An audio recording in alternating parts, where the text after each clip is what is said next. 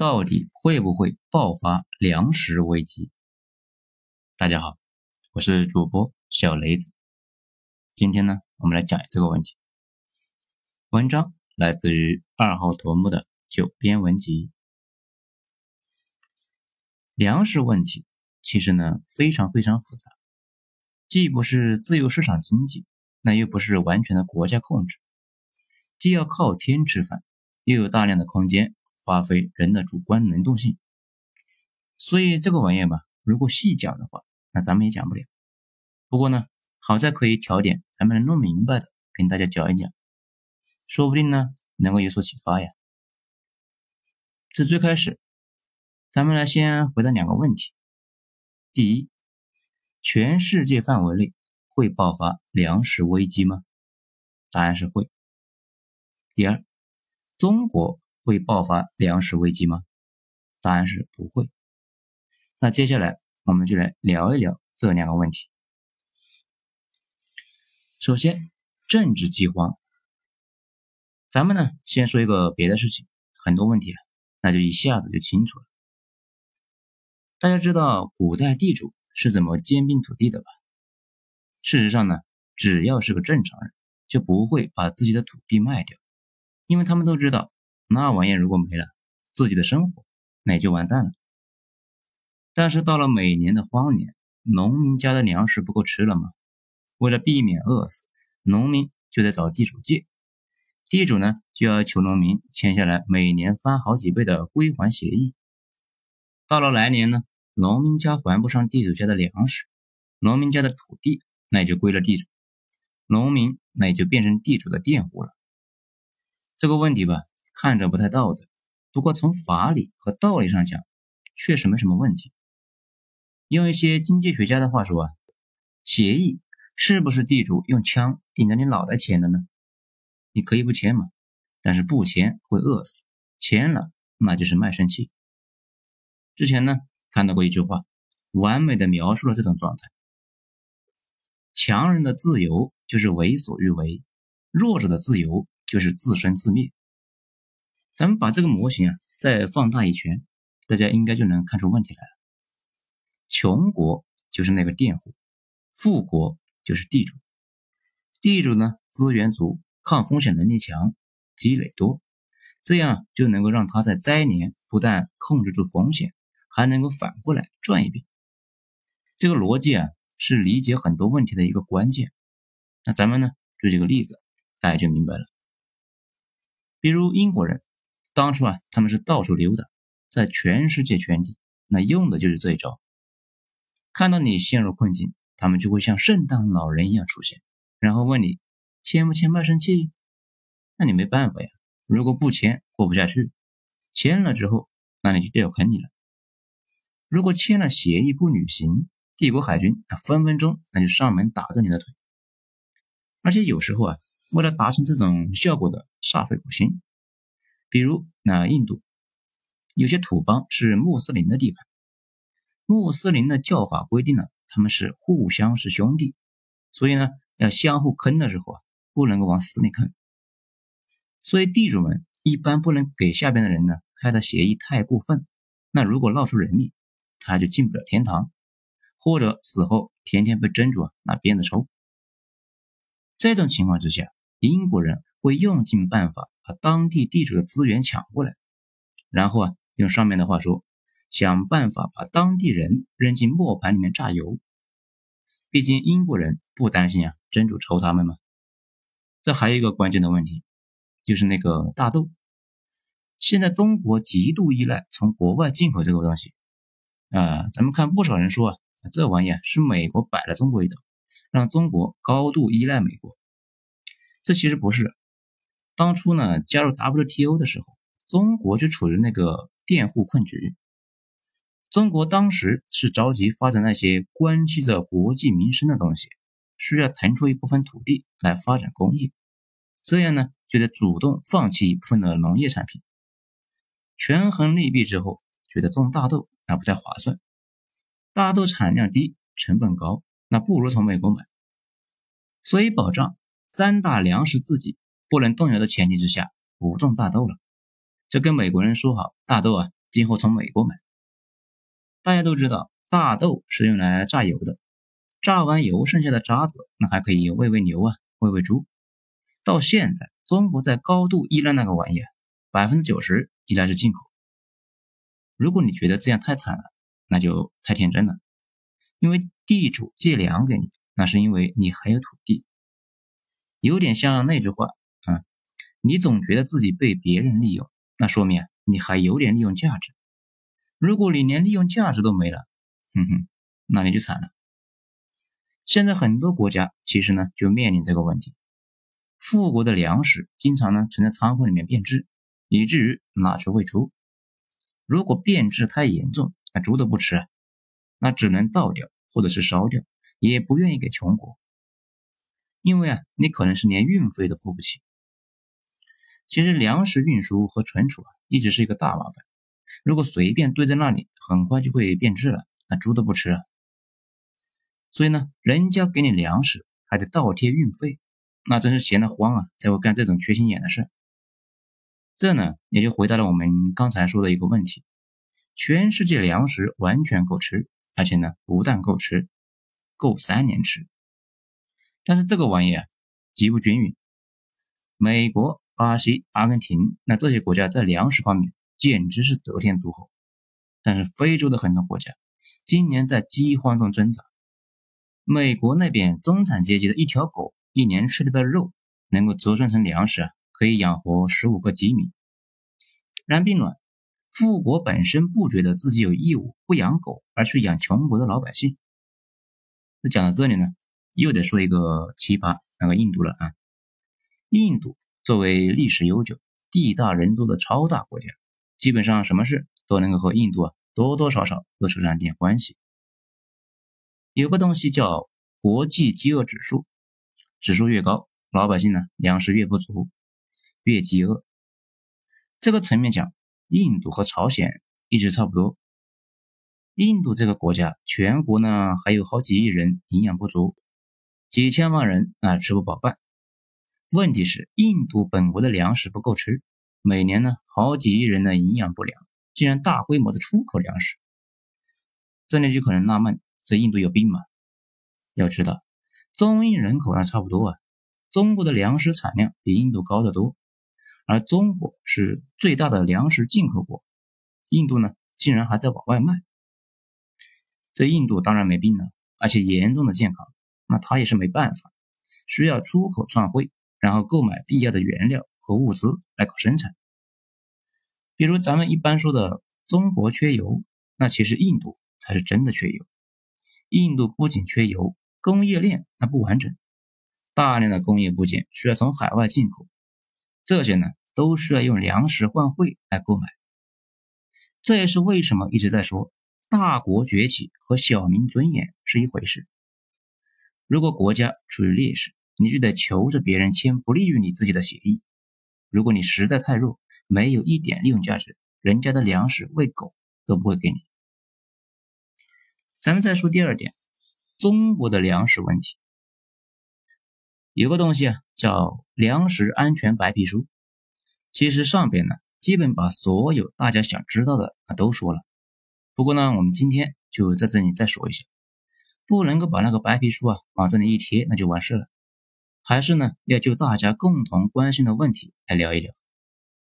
先说一个比较久远的事情，早在二零一零年左右，我国互联网上就有一场大辩论，是关于中国是否应该放开十八亿亩土地的红线。当时的经济学家们的说法也很简单，一切都让市场调节，彻底放开得了。如果中国粮食出了问题，可以到国际上去买。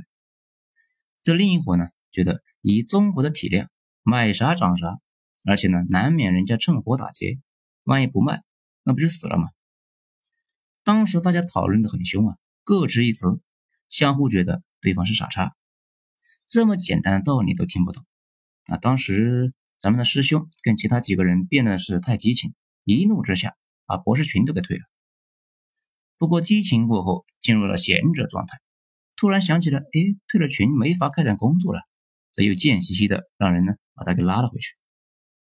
不过这不十年过去了，这个问题啊，基本上是不用变了，因为大家慢慢的发现，粮食、芯片什么的，本质都是计划经济模式，就那么几个大买家，也就那么几个大卖家，全世界所有玩家可以坐在一张海底捞的桌子上面，那也不是太极，而且大家都是流氓，穿着西服，拿着刀叉吃人的那种，平时那非常好说话，一到关键时候啊就使坏。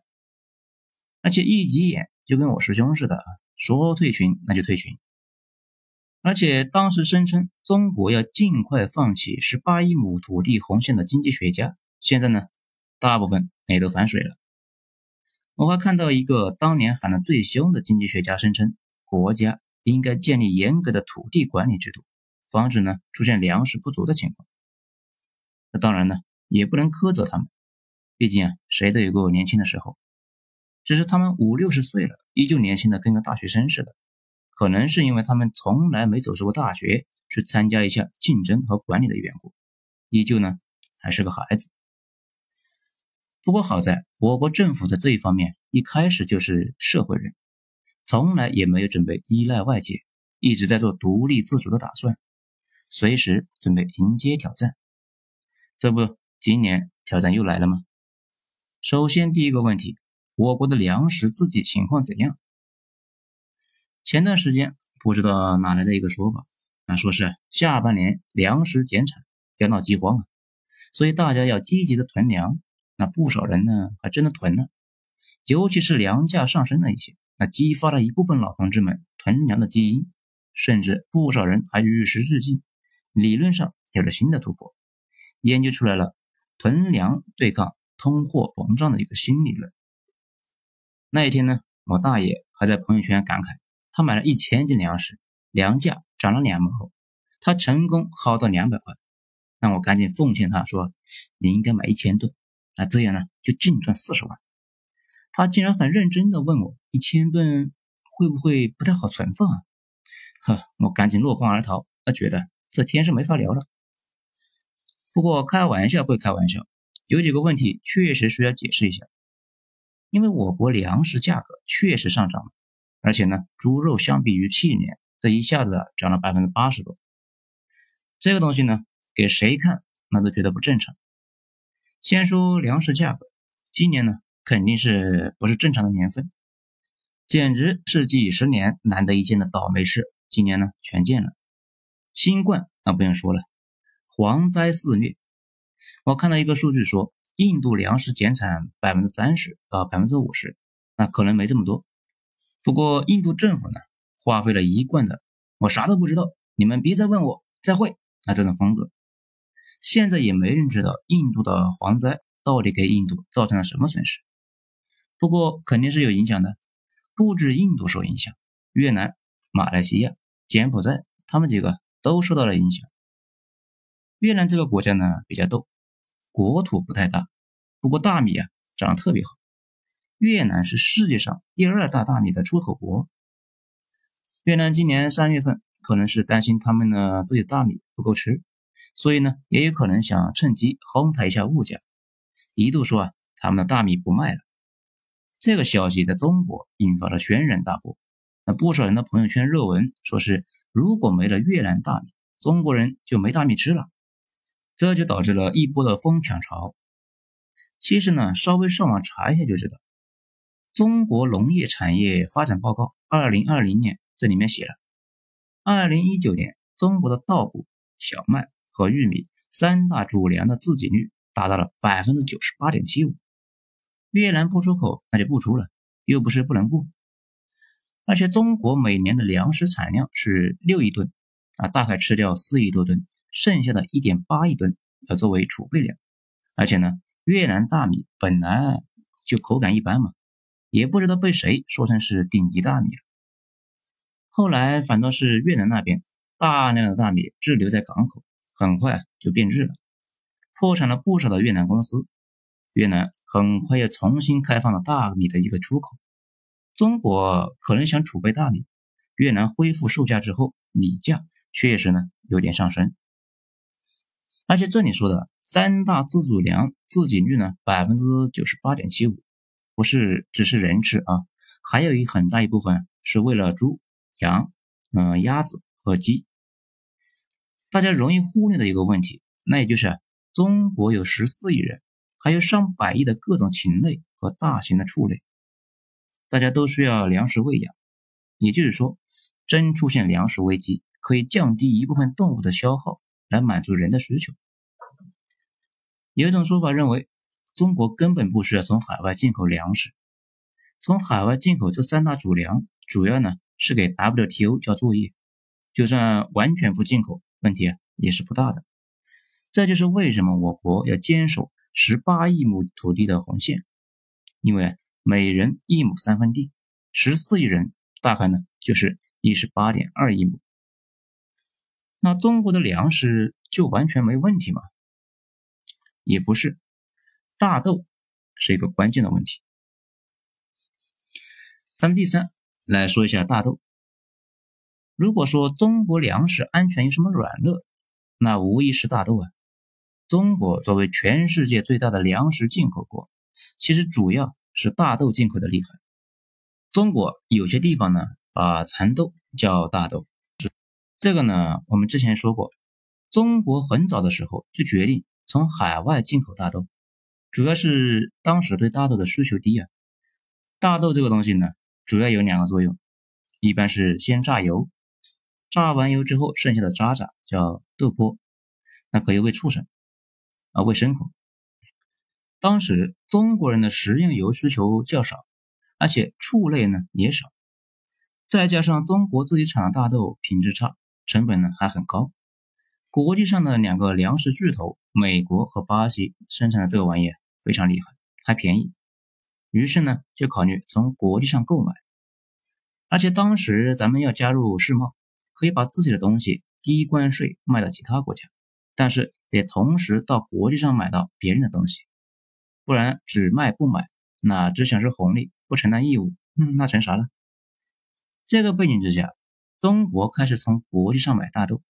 这一开始啊，主要是从美国买，后来呢，美国和巴西一起买。随着中国的快速发展，大豆需求量那是越来越大。这个是越发达的国家，人均大豆消耗量呢就越大，因为大豆直接和肉挂钩啊。到现在为止，中国需要每年进口一吨大豆。中国自己呢，能种两千万吨左右，还有八千万吨一个缺口。这个数是什么意思呢？美国那么恐怖的种大豆的能力，一年一亿吨；巴西号称地球之肺，一年产量也就是一亿吨左右。如果中国完全自己生产，那需要接近四亿亩地的耕地，专门呢生产大豆。这关键是中国去哪找这四亿亩的地来耕地呢？这里就有个问题，现在各方也在纠结这个问题。如果美国不卖给中国大豆，会发生什么？一般不会这么干，因为美国作为世界上最大的大豆生产国，中国是世界上最大的大豆进口国，哎，这倒是一个组合。如果美国不卖，美国自己啊也得烂在仓库里面。对于特朗普的铁粉红脖子们是一个重大的打击，属于啊伤敌八百。自损一千的操作，而且如果美国不出口了，还可以增加巴西的进口量。如果他俩呢都商量好不卖了，那就中国消费自己种的，那中国肯定不够啊，那就得屠宰掉一部分的牲畜。到了那一步呢，中国国内的肉价那价格自然会应声上涨。不过现在还没有这个迹象，毕竟中国这么多年大规模的购买美国的大豆，美国那边呢也种了大量的大豆。这相当于啊，跟中国绑定了。如果美方突然不卖了，也肯定会付出巨大的代价。美国国力强盛的那会儿，说不定能够干得出来，大不了给农民补贴嘛。那今年肯定是不行的。对于特朗普来说，大豆就是选票。至于我国境内的猪肉价格上涨，这对于长期混迹微博的小伙伴应该都知道，主要是瘟疫的原因。还有一部分原因呢，是环保的原因。大量的散养猪和不符合要求的猪啊被屠宰，生猪量暴跌，供需失衡，那可不就是一年涨了百分之八十多吗？